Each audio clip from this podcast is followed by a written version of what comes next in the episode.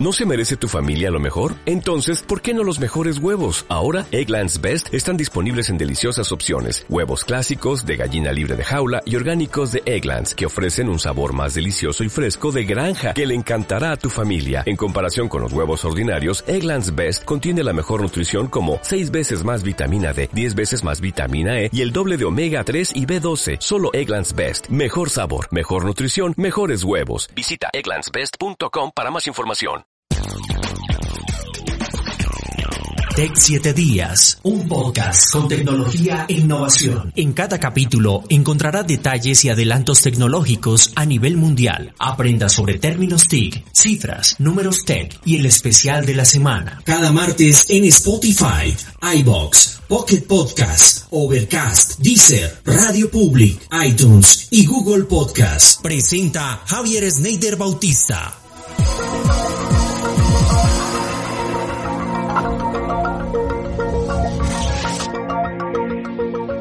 Bienvenidos nuevamente a nuestro podcast Tech 7 Días. Aquí les hablaremos de actualidad tecnológica, la app recomendada de la semana. También tendremos una entrevista interesante sobre unos temas innovadores que se están presentando en el país. Para recordar y no olvidar, lo tendremos también para que ustedes recuerden esas noticias más importantes que se han presentado hablando de tecnología en el mundo. Entremos en materia, disfruten de un nuevo capítulo de Tech 7 Días. El especial de la semana en Tech 7 Días. En el especial Tech 7 días estamos hablando con Diego Osa, quien nos va a contar un poco sobre temas interesantes que ustedes deben aprender relacionados con tecnología. Adelante Diego, bienvenido. Cuéntanos detalles a qué te dedicas actualmente y cuál es el campo o la temática que nos vas a comentar el día de hoy. Javier, hola, muchas gracias por la invitación. Primero que todo, eh, mi nombre es Diego Osa, como lo mencionabas ahora. Soy el director de todo el frente de operaciones digitales, eh, operaciones tercerizadas. Por supuesto, acompañarlos en diferentes retos como los que nos pone la legislación colombiana, la presión de la competencia a nivel global, entre otros temas. Entonces aquí estamos muy contentos de acompañarte en el programa y poder eh, ilustrar un poco de diferentes temas que hoy por hoy en nuestro entorno aplican. Estamos hablando precisamente de un tema interesante relacionado con temas financieros y que además lo acabas de decir, la superfinanciera eh, pues está en este campo. ¿Qué es Smart Supervision o de qué se trata? Bueno, este es un, este es un reto que tiene no solamente cada una de las entidades vigiladas, sino la misma Superintendencia Financiera de Colombia. Eh, no sé si sabías que en Colombia alrededor de unas 412, 400 y tantas eh, empresas, organizaciones vigiladas. Son empresas que son del campo no solo bancario, sino también aseguradoras, corredores, fiduciarias, entre otras. Y básicamente cada una de estas empresas hoy por hoy le brinda una serie de servicios a través de unos productos que pone al mercado a eh, diferentes eh, consumidores eh, financieros. Estos consumidores como tal normalmente y yo creo que tú y yo tenemos una tarjeta de crédito, hemos accedido alguna vez a algún crédito porque queremos tener nuestro primer vehículo, nuestra primera casa, etcétera, en algún momento de la vida hemos tenido alguna diferencia cuando no leímos la letra menuda que nos ponían en las condiciones, cuando de pronto cambian condiciones en la medida que tenemos esos productos que son de pronto de larga duración, hay productos, no crédito hipotecario lo puedes tomar a muchos años. Y en esas diferencias que tenemos como usuarios queremos poner una queja, no estamos satisfechos con algo.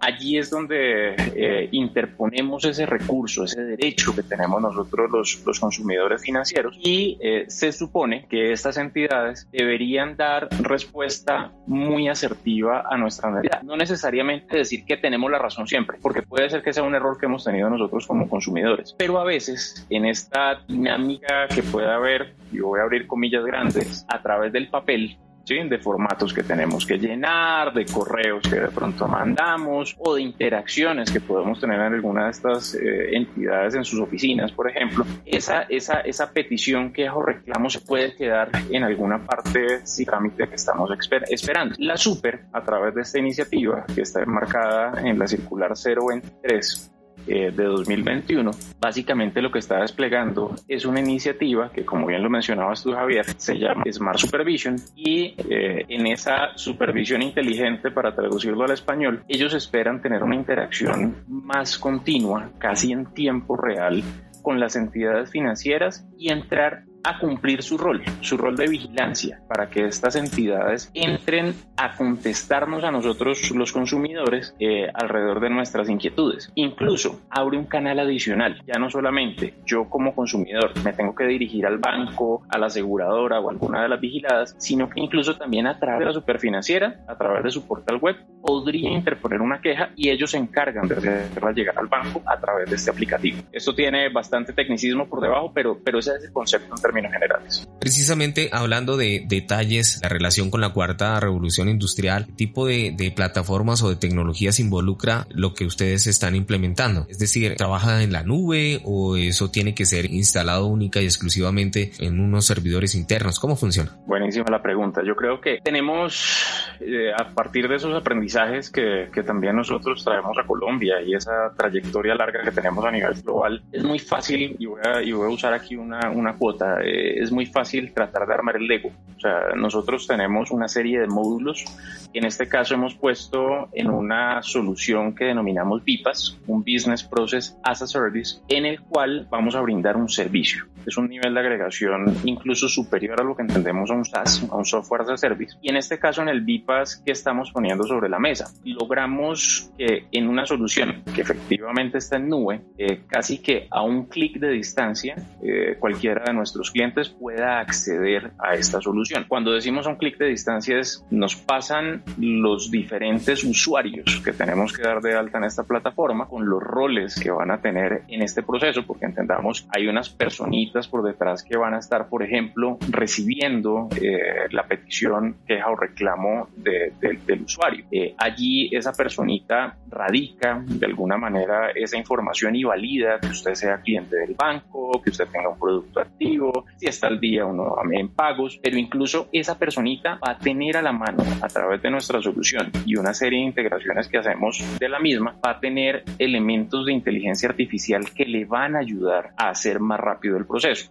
Por ejemplo, eh, la persona no tiene que irse a N aplicativos internos del banco o de la aseguradora, sino que esta aplicación automáticamente le va a dar esa información, le va a decir, el señor Javier está al día, el señor Javier identificado con la cédula tal, además ha tenido muy buen comportamiento, es raro que se esté quejando, este elemento por el cual se está quejando y entran componentes incluso cognitivos, eh, entra a analizar de alguna manera por qué podría estar esa queja y cuáles son las pretensiones que tiene usted detrás de eso. Luego hay una serie de elementos que también comienzan a interactuar, porque no es una sola persona la que está detrás de eso. Pensemos que a veces alrededor de estas eh, inquietudes aparece el área jurídica, el área legal, eh, de la entidad financiera. Eso hay que llevarlo a través de un workflow inteligente con un escalamiento que lleve unos tiempos, que tenga unas alertas y demás, hacia ese abogado que, que, que puede estar sentado incluso en otra ciudad o en cualquier parte del mundo. Aquí ya estamos hablando de estos modelos de trabajo híbrido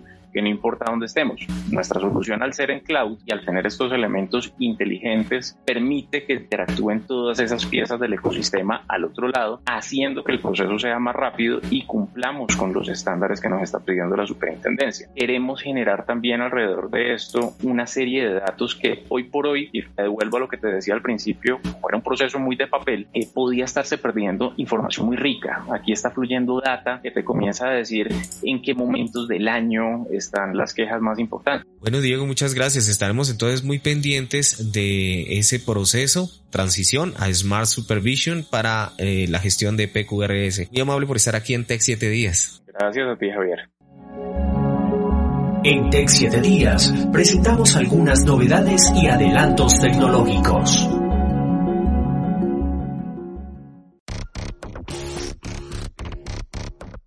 WhatsApp habilita la opción de escuchar los mensajes de voz antes de enviarlos, así lo anunció la publicación en su cuenta de Twitter. Esta función se suma a nuevas actualizaciones de la app de mensajería. La empresa ha dicho que se podrán escuchar los mensajes de voz antes de enviarlos, según anunció la aplicación de mensajería con un nuevo video en su cuenta de Twitter. Felipe Liscano, un experto en temas de tecnología, explicó paso a paso cómo aprovechar esta función. Dijo que antes era muy chistoso porque la gente no podía escuchar lo que iba a enviar. Ahora lo que se puede hacer es empezar a grabar dándole clic al micrófono y al deslizar hacia arriba le queda la función de manos libres. Ahí lo que va a hacer es grabar todo lo que posteriormente va a darle en la opción final stop y luego play para poder escuchar. Si está satisfecho, envía. Si no, pues se borra y simplemente se vuelve a grabar. Así lo detalló el especialista en una entrevista a varios medios.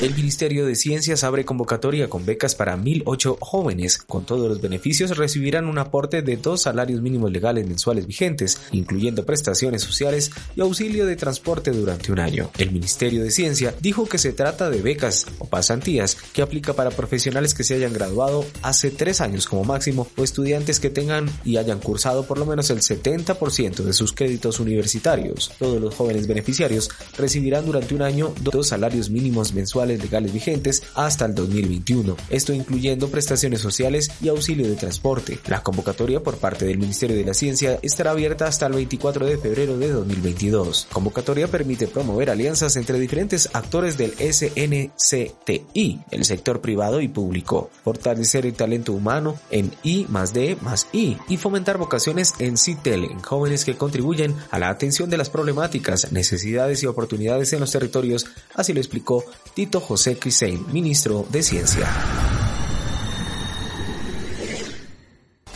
Multimillonarios se tomaron el espacio. El 2021 marcó un antes y un después para el turismo espacial. En julio, Richard Branson llegó al espacio con un cohete de su empresa Virgin Galactic. Después, Jeff Bezos participó en el primer vuelo con pasajeros de Blue Origin, que transportó en octubre a William Stanner y el capital Kirk de Star Trek. En septiembre, los cuatro primeros turistas espaciales de SpaceX, Elon Musk, pasaron tres días en el espacio en la primera misión orbital de la historia sin astronautas profesionales. Una racha que se cerró en diciembre por parte del multimillonario japonés Yusaku Maezawa, que voló en la EEI en una nave Soyuz MS-20. Por otra parte, otro hito científico y tecnológico de 2021 estuvo marcado por el matemático colombiano Sebastián Hurtado, quien fue este año el ganador junto a Iron Brown del premio Breakthrough en la categoría News Horizons en matemáticas por sus contribuciones para probar con la conjetura de Zimmer. Por otra parte, Tatiana Toro fue nombrada directora del Instituto de Investigaciones en Ciencias Matemáticas, uno de los principales centros de investigación colaborativa en matemáticas a nivel mundial. Las astrofísicas Diana Valencia y Marta Cecilia Bustamante de la OSA también fueron exaltadas, la primera con el premio Paolo Farinella y la segunda recibió el reconocimiento de la Academia Francesa de Ciencias.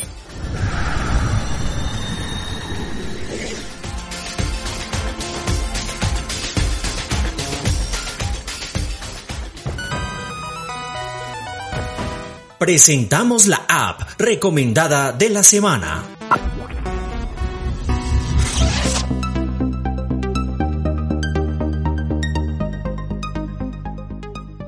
Hoy en la app recomendada les queremos hablar de Mr. Jeff. Para un soltero o un primerizo, en la independencia del tema de la lavandería es un dolor de cabeza. Después de lavar por primera vez la ropa cambia de color, se vuelve pequeña o incluso se rompe. Mr. Jeff recoge la ropa sucia y la devuelve lavada, planchada o con tratamientos en lavandería especializados. Te brinda opciones de lavado, puedes seleccionar lavar ropa de forma individual o elegir un plan semanal. Todos los pagos se hacen a través de la aplicación. Es la mejor opción para siempre lucir impecable en tu día a día. Se puede descargar la aplicación directamente en la página jeff.com slash co slash Mr. Jeff, bien directamente en las tiendas de aplicaciones de Android y de Apple Store. Para recordar y no olvidar, en Tech 7 días.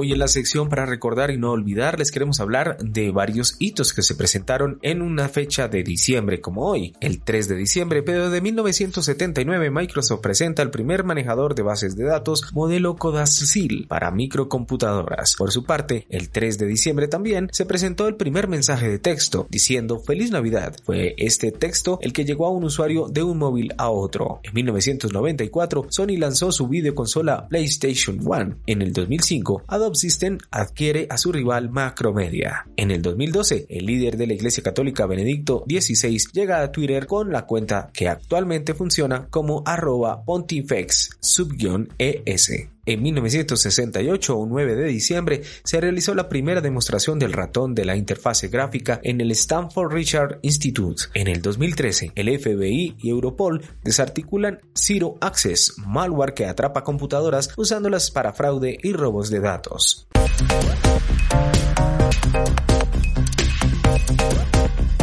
Y así llegamos a la parte final de nuestro podcast. Agradecemos a todos ustedes haber estado participando activamente a través de los comentarios y escuchando a través de Spotify nuestro podcast. Los invitamos a que escuchen la nueva temporada a través de esta subplataforma. Encuentren más información en www.boyacá7días.com.co. Hasta aquí, Tech 7 Días, un podcast con tecnología e innovación. Nos volveremos a escuchar en el próximo capítulo, cada martes en Spotify, iBox, Pocket Podcast, Overcast, Deezer, Radio Public, iTunes y Google Podcast. Presenta Javier Snyder Bautista.